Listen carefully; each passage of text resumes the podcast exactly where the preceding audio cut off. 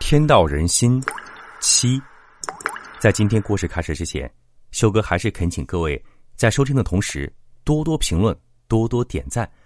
同时，修哥的新节目《野史揭秘怪谈新评书·拜官秘闻录》正在火热连载中。这档节目应该非常符合您的口味每一集都是一个小故事，讲述历史上各种奇奇怪怪的民间传说、野史志异。希望您收听的同时多多评论，多多点赞哦。这时，那个潜水员已经不敢在这个古怪的东西旁边再待下去了，于是他一边朝着另外那名潜水员方向游去，一边不停的晃动自己手中的探照灯，希望引起同伴的注意，能够赶过来出手援救。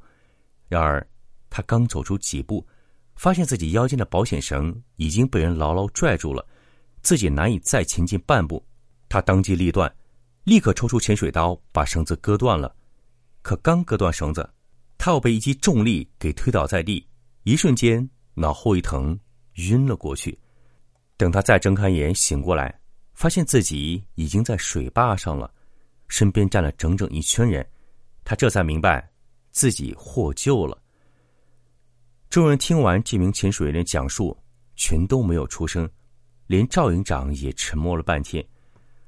根据这个潜水员的描述，刚刚在江底的遭遇实在太过匪夷所思了。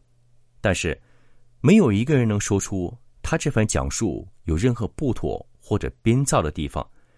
大家心中都明白，这个潜水员所言十之八九就是发生的事实。根据他的描述，不仅可以把各方情况相互串联对应起来，而且他自己本身没有丝毫说谎的必要。那么这时，问题就出现了，江底那个怪东西究竟是什么？它是不是活的？一块泡在水里的烂木头，绝对不可能会去拽潜水员身上的保险绳的，而且也不会无缘无故的自己震动起来。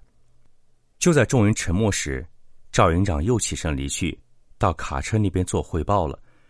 而所有人都在安抚着那名惊魂未定的潜水员，但是没有任何人。对他刚才水下的遭遇发表任何意见或者看法。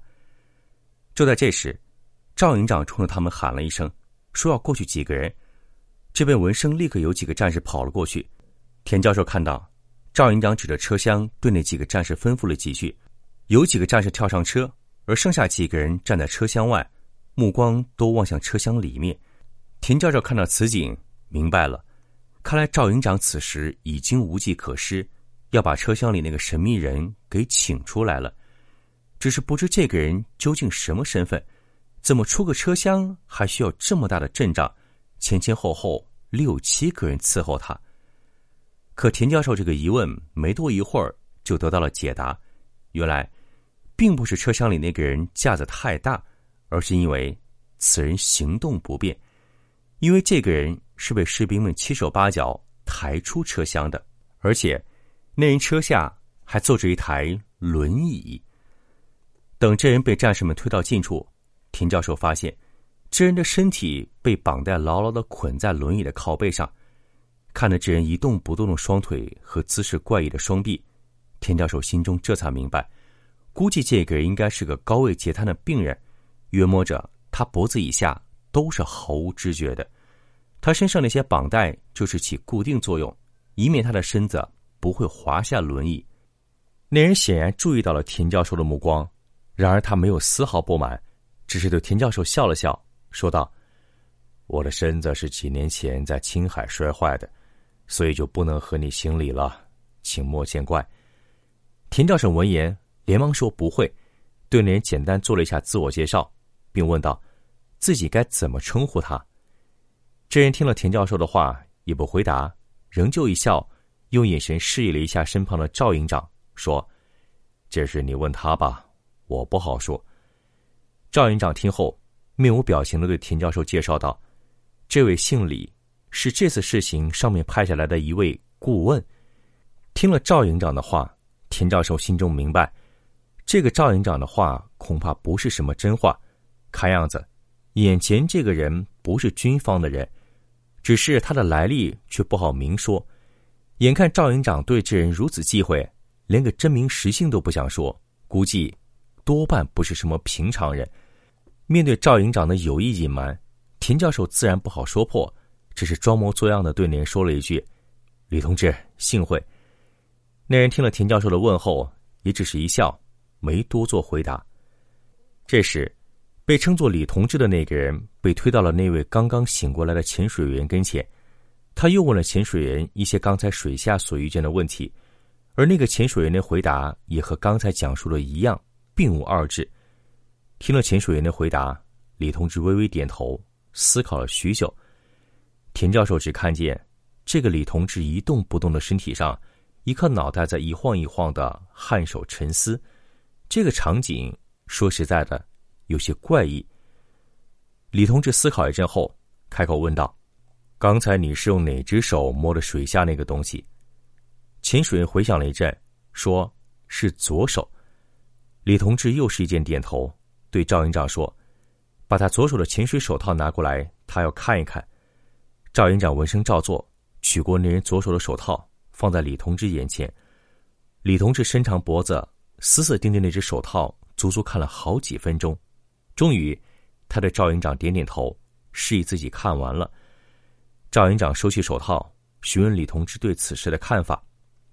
李同志眨了眨眼，双目朝天望了一阵，忽然他收回目光，对赵营长说：“现在马上通知你们的上级，再派两名潜水员过来。不对，今天被救上来这个潜水员同志，他不能再下水了。让你们上级再派三个潜水员来，我们需要四个人同时下水，然后再派一辆带有启动机械的工程车辆过来。”不需要多大，能吊起一两吨的东西就可以。按我说的做，如果抓紧的话，晚饭前就可以准备好。今天晚上我们就可以把这件事情彻底解决，不会耽误明天的施工。听了李同志的话，赵营长立刻转身去向上级报告了，而田教授却一脸不解的望着李同志，欲言又止。这时，很多战士也很不理解，但是。没有一个人敢出声询问，而这时，那个被救上来的潜水员终于按耐不住，出声询问，问了很多人都想问的问题：“李同志，我在水下看见的那个到底是什么东西？”李同志轻轻一笑，说道：“水里的东西是一口棺材。”听了这个回答，所有人都发出一声惊呼，而田教授这个时候却有些恍然大悟。你想啊，正如那潜水员所言，木质的，又有花纹漆面，两米多长，一米多宽，类似圆柱体，这种东西除了是棺材，还能是什么呢？但是问题又来了，就算这真是一口棺材，他又怎么会去拽潜水员的安全绳，还不停的主动撞击水坝的基座呢？而且，潜水员还说，这口棺材。居然能自己震动，难不成这棺材真如潜水员想的，是一个活物吗？对于田教授的疑问，身边的战士显然也有同样的问题。而这时候，赵营长打完电话也返回水坝上，很显然，赵营长心中也充满着不解和疑问。他便问了李同志：“你是怎么判断这是一口棺材呢？”